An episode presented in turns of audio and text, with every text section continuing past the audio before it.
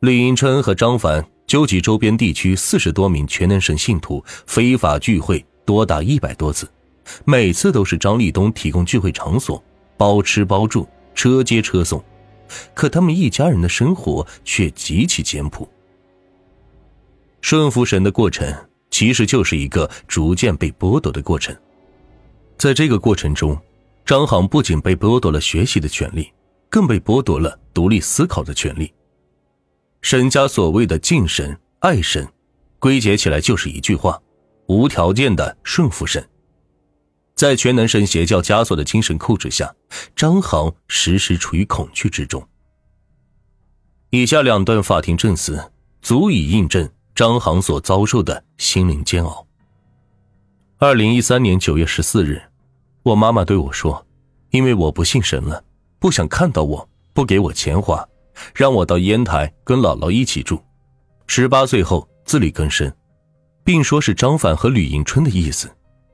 我听后挺害怕的。第二天，我告诉张凡，以后好好信。张凡就同意让我信了，不撵我到烟台去了。二零一三年十月十六日，张凡和吕迎春跟我说，如果我还跟着他们信全能神，就要把我爸妈以前分给我的两百万都奉献给神。因为神话里边说过，信过全能神的人，如果不信了，死了以后会受到神永远的惩罚。我当时权衡了一下，如果我走了的话，一个人不敢面对这个邪恶的世界，大家在一起信神也挺好的。就这样，我就答应把这两百万捐献给张范和吕迎春了，他俩代表教会。全能神在剥夺张航精神自由的同时。也在时时想要夺去他的母爱。他的母亲陈秀娟虽然信了全能神，但是一直被吕迎春和张凡认为心不诚，因此常常受到从他们口中发出的神的训诫。而为了能与孩子们在一起，陈秀娟则努力做出认真信神的样子。下面是法庭出示的陈秀娟的证词。我对张凡、吕迎春讲的。众长子将来能上天，不相信。绿迎春就说：“我们全家除了张凡以外都在撒谎，不是真的相信全能神。”绿迎春、张凡有时让我走，有时让哪个孩子走，我总是希望跟孩子们在一起，因此一直努力相信神。这就是张凡，张航的亲姐姐，那个曾经疼他、爱他、呵护他的好姐姐。如今却呈现出了这般丑陋的面目。只因为他是长子，而他的妹妹则是被他管束的子民，他们都是受骗者。可是受骗者居然也分出了三六九等，长子越来越趋向于冷血，子民越来越麻木的顺服神。母亲的努力相信神，最终也没能合了神的心意。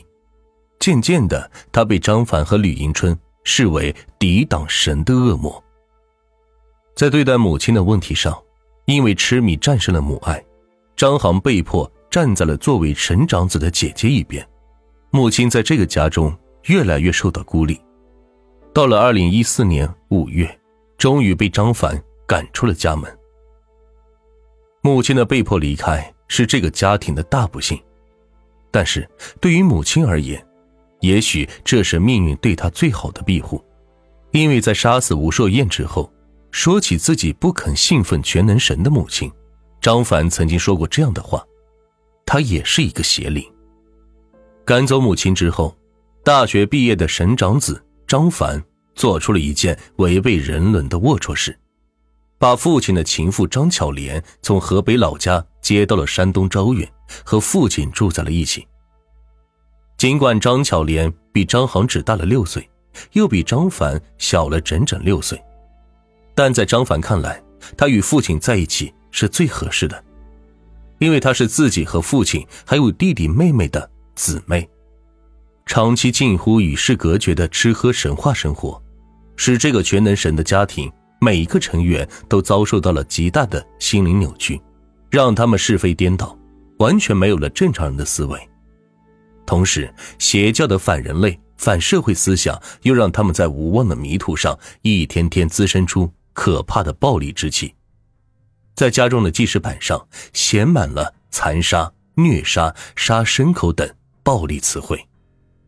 就在案发前两天的五月二十六日晚上，在这个全能神的家庭里，发生了一件血腥的除魔事件，使得张航和年少的弟弟惊恐不已。张家的客厅里有一个铁笼子，里面圈养着一只被叫做陆毅的宠物狗。这只宠物狗最初是母亲陈秀娟喂养的，因此陈秀娟被赶出家门以后。他便转而为被大家视作邪灵的化身。当时大家正在客厅里坐着，闲聊之际，吕迎春无意中发现陆一正冲着自己呲牙。这一偶然的发现让吕迎春立即感觉受到了攻击，随即指着陆毅大呼邪灵。听到吕迎春的惊叫，张凡毫不犹豫地抓起了陆一，拼命地往墙上摔去。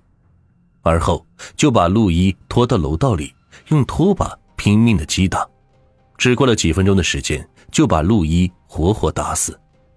张航说：“当时姐姐突然就拿起狗来往墙上摔，我特别害怕，而且说实话，我觉得特心疼，因为小狗也挺可爱的。然后，姐姐把狗拖到家楼外面，好像拿着拖把在打它。我走到门口去看，只看了一眼就吓哭了。”随后便赶紧跑了回来。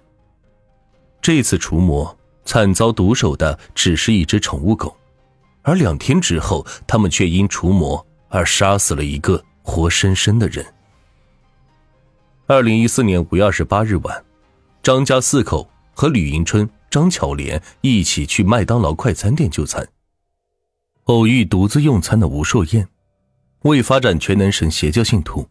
张凡指使张航和弟弟张某挨个向用餐者索要电话号码，因为吴硕燕拒绝提供，张凡再次指使张航上前索要，吴硕燕依旧是坚决拒绝。张凡等人于是狠狠地盯紧吴硕燕。猛然间，张凡发现吴硕燕的裙子下摆微微动了一下，并以此认定吴硕燕就是攻击自己的邪灵，于是。便走上前去，对吴硕燕实施殴打。见神长子正在除魔，全家人以及吕春莹一拥而上，在几分钟的时间里便夺去了一个鲜活的生命。胆小的张航起初并不敢连理念，是李迎春狂呼打死他，驱使他上前除魔的。李迎春是神长子，他的话语就是神的发声，必须无条件的顺服。正是顺服神的邪教观念，最终把他推到了被告席上。二零一四年十月十一日，烟台市中级人民法院依法对五二八东招远涉邪教故意杀人案涉案人员作出一审判决。被告人张凡、张立东以故意杀人罪、利用邪教组织破坏法律实施罪被判处死刑；被告人吕迎春以故意杀人罪。利用邪教组织破坏法律实施罪被判处无期徒刑，剥夺政治权利终身。被告人张航、张巧莲以故意杀人罪分别被判处有期徒刑十年、七年。二零一五年二月二日，烟台省中级人民法院依法对张凡、张立东执行死刑。正义必将得到伸张，邪恶终将受到审判。而张航在法庭上的供述，听来却让人觉得很扎心。他一生中最好的年华，还有那个曾经给他无限温暖的家，就这样葬送在顺服神的魔咒里。